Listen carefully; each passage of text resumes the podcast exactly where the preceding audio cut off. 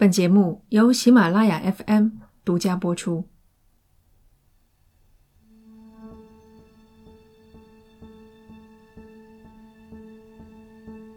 上世纪二十年代，美国西部，一个人只要手段够多、脚步够快，法律就追不上他。他可以不用为犯下的任何罪行负责。比如查尔斯·金西。一九二三到一九二四年的冬天，他连续三次逃脱法网。第一次在犹他州，因抢劫和谋杀未遂被逮捕后，抓住看守的漏洞逃跑。第二次在爱达荷州，因抢劫罪获刑十四年，结果成功越狱。第三次在俄勒冈州的本德镇，他偷了同事的钱，同事报案，警方迅速抓住了他。这个无所不能的罪犯，不知用了什么手段，从手铐里再次逃脱。最后这次有些不一样。金熙做出了归来的预告。他发誓一定会回来，找出卖他的同事报仇。有的人说报仇只是过个嘴瘾，金熙说的话却最好当真。一方面，在蛮荒的西部，法律虽然经常缺席，但有一条通行的法则：有仇必报。另一方面，金熙的手段。极其凶残狠辣。犹他州谋杀未遂的那件案子里，他雇佣了一名司机，行至一处荒无人烟之地，金熙借口上厕所，命令司机停车，趁其不备，他抽出铁棍，狠狠地击打受害者，用铁丝捆住他的手，灌下大量毒药，推进废弃的枯井，驾驶汽车扬长而去。这次带着仇恨归来，谁知道他会做出什么事情？这里是奇谈第一百零二期，法外之徒。差点送金熙去吃牢饭的是五十三岁的爱德华·尼克尔斯。他知道自己惹了大麻烦，此时最保险的做法是留在小镇上。本德镇二战期间人口只有四百人，二十年代也不会超过这个数。一旦有可疑情况出现，会立刻引起居民的警觉。但尼克尔斯没有。冬天正是赚钱的时期。本德镇坐落于喀斯开山脉，山上有一片风景优美的湖泊——熔岩湖。熔岩湖畔有一间小木屋。木屋的主人养了几只名贵的银狐，待大雪封山，就需要有人住在木屋里照料狐狸，添水喂食，等开春再剥下它们油光水滑的皮毛。去年，尼克尔斯和金西干的就是这个差事。今年冬天，木屋的主人又雇佣了尼克尔斯，除了照料狐狸，他可以在树林里设陷阱。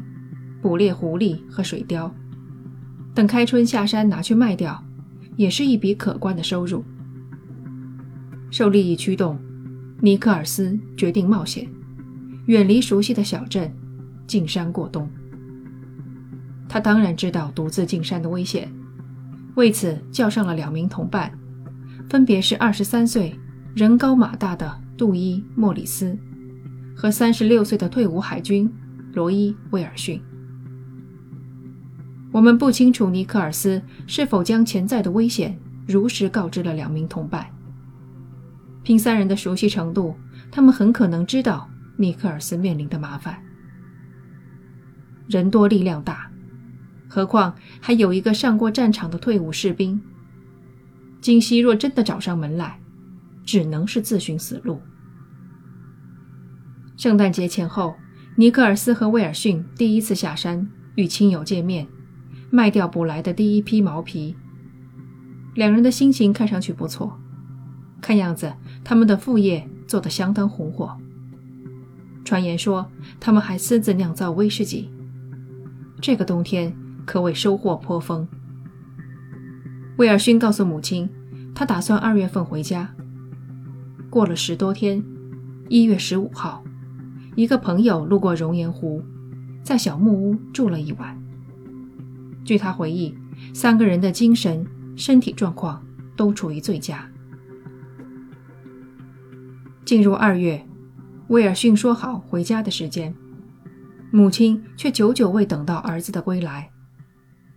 直觉告诉他，事情有些不对劲。周围的人还安慰他，他们也许是收获太多，舍不得离开。然而，等到四月中旬，山路上的雪都开始融化了，三个人还没出现。亲友们这下都坐不住了，他们组织了一支小队进山查看。木屋周围的雪积了一米多深，很长时间都没人铲过雪了。进入屋内，搜查队惊呆了。根据俄勒冈人报纸的记载，屋内的景象像是两个多月没有人住过了。餐桌上摆放着没收拾的餐盘。看盘子的形状，他盛装的最后一顿饭应该是早餐。炉灶上，锅和勺都生了霉。来复枪、捕猎的陷阱、厚外套都在屋里。很明显，主人没有外出的计划。墙上的日历还停留在一月。更令人不安的是，屋里一片狼藉。不像他们平时保持的样子，垃圾丢在地上，杂志、纸张四处散落，晾晒皮毛的架子久未打理。尽管乱糟糟的，却没有暴力打斗的痕迹。外面饲养狐狸的围栏里空空如也。搜查队知道最后一次投喂是一月十三号，狐狸吃了两天的分量。剩下一天，也就是说，十三号投喂没多久，狐狸就不见了。一块消失的，还有三人整个冬天积攒的毛皮。到处都不见三个人的踪迹。搜索范围扩大，搜索队在木屋前找到了五枚猎枪的弹壳和三枚手枪弹壳。木屋往西十米处有大块的血迹。木屋东边，找到了仿佛是头骨碎片的东西。所有的发现都指向最坏的结果。搜查队接下来发现，三个人的雪橇不见了。很明显，他曾经驮着重物，拖出小木屋，在雪地上留下轨迹，一直延伸到熔岩湖畔。雪橇被扔在岸边。上面的雪早已干涸，湖面的冰层开始融化了。搜查队不顾安危，走上冰面，沿雪橇拖拉的痕迹继续往前走。走了约三十米，冰面上出现了一个洞口，不是冰层融化自然形成的，而是有某种工具，例如短柄斧凿开，又再次封洞。洞口大小刚好塞得进一个成年人。洞口一圈有血迹，冰缝里卡着一根浅棕色的头发。冰继续融化。某天，队员看见湖面上飘着三个人形物体。尼克尔斯、威尔逊、莫里斯，终于有了下落。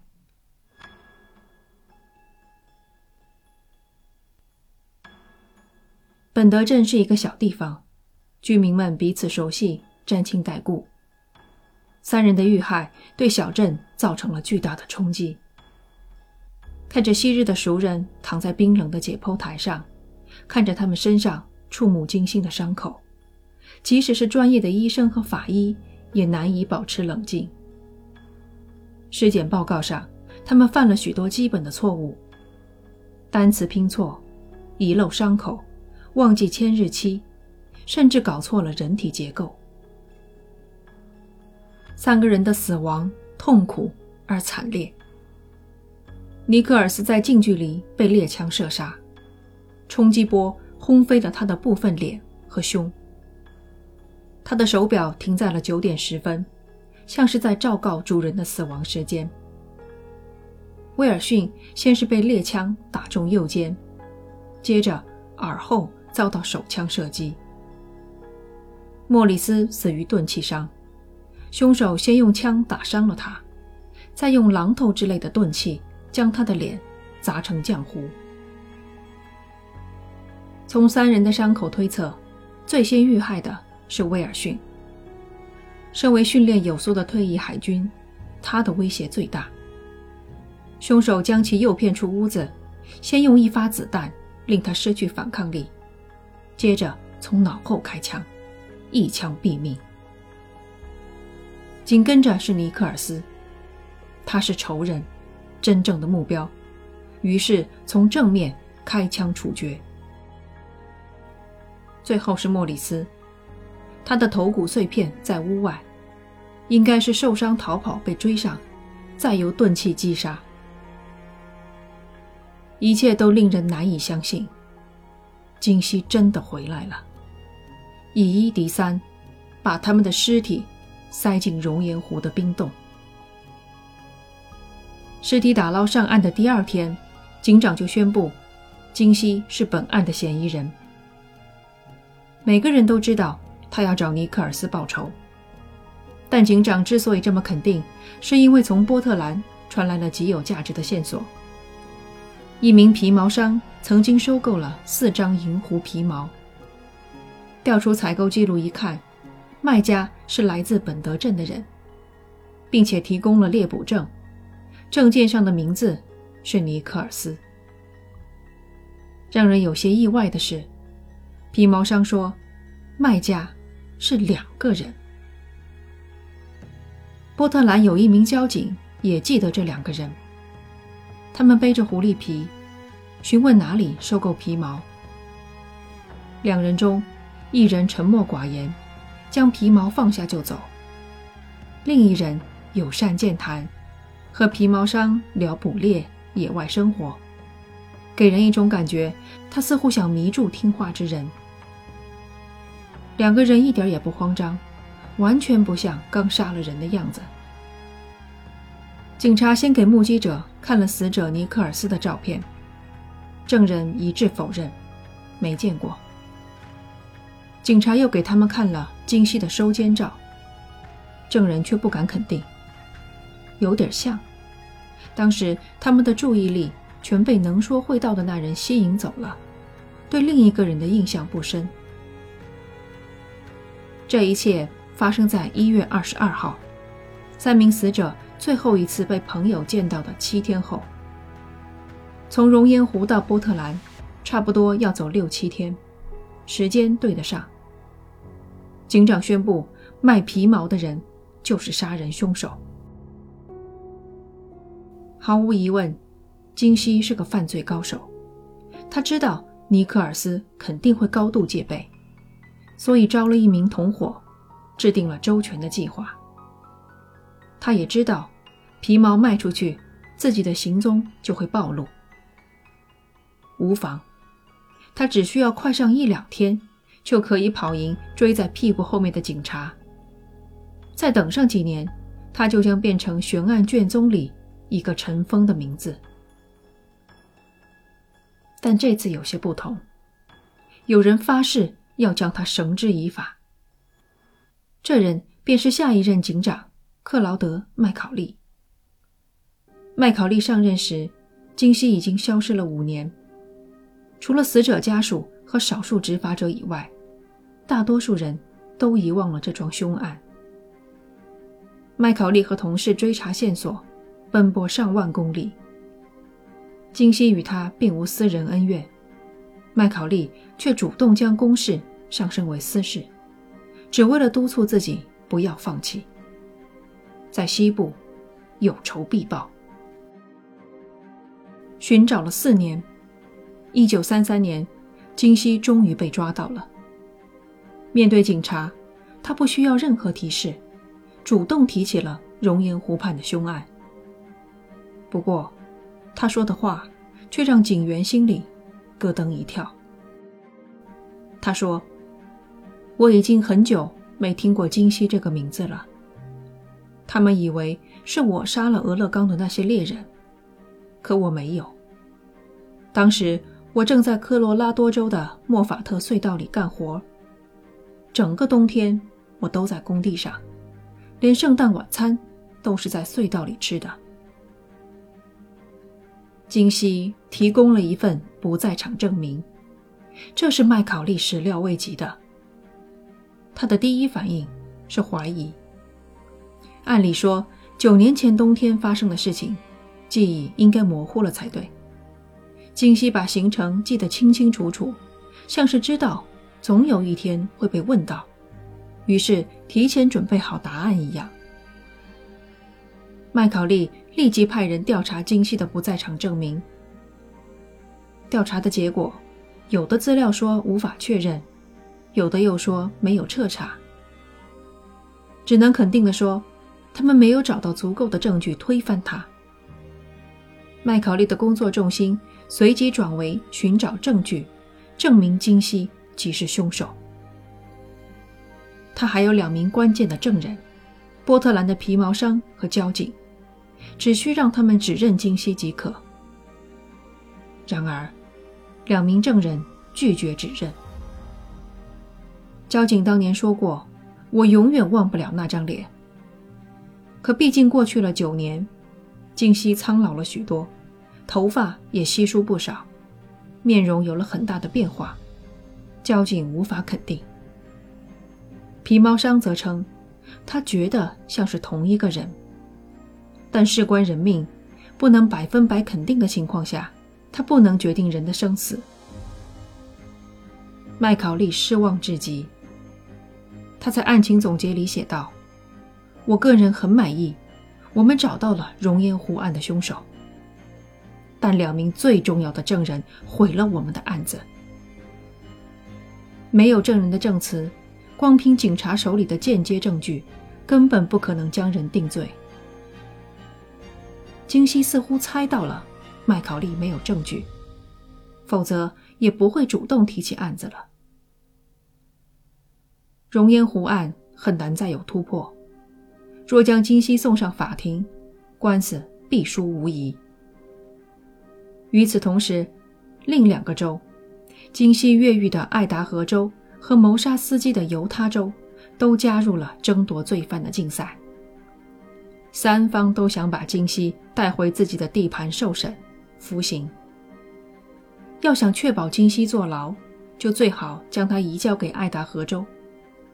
可那样的话，只需要再等十四年，金熙就将恢复自由之身。麦考利无法容忍这一点，他顶住压力，把金熙留在了俄勒冈州。检方放弃了熔岩湖案，而是针对金熙在犹他州犯下的杀人案，以谋杀未遂起诉他。金熙没料到检方会挑这件案子，此案的胜算。比熔岩湖大不了多少。案子过去太久，警方的证据少得可怜。他们一定会后悔的，后悔没把他送回爱达荷州的监狱。法庭上，证据的展示乏善可陈。轮到证人出庭了，麦考利这才丢出了他手里早准备好的王牌。检方传唤了受害者。司机哈里森见到大难不死之人走上证人席，金熙的表情一定令麦考利看了神清气爽。哈里森一辈子都忘不了金熙的脸。他的证词锁定了金熙的命运。陪审团仅仅用了三个小时就裁定罪名成立，法官判处他无期徒刑。对于谋杀未遂来说，显然量刑过重，因此，许多人认为，法官量刑时考虑到了熔岩湖畔三个难以安息的冤魂。量刑过重，日后成为了金熙申请提前释放的理由。在坐了二十五年牢以后，七十多岁的金熙获得了假释，他离开俄勒冈州，回爱达荷州度过余生。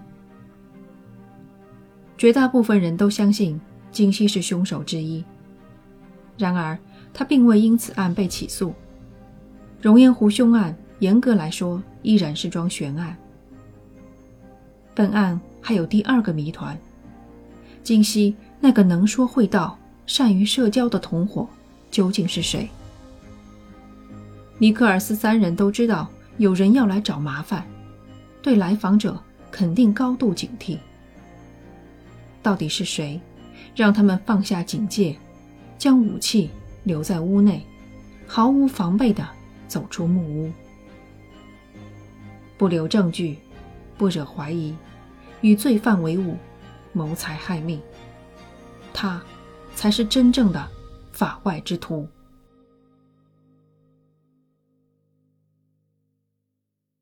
感谢你收听这期节目。最后有几句话想告诉大家。孩子感冒，全家遭殃，呼吸不匀，喘不上气。下次录音一定改进。这里是奇谈，我们下周再见。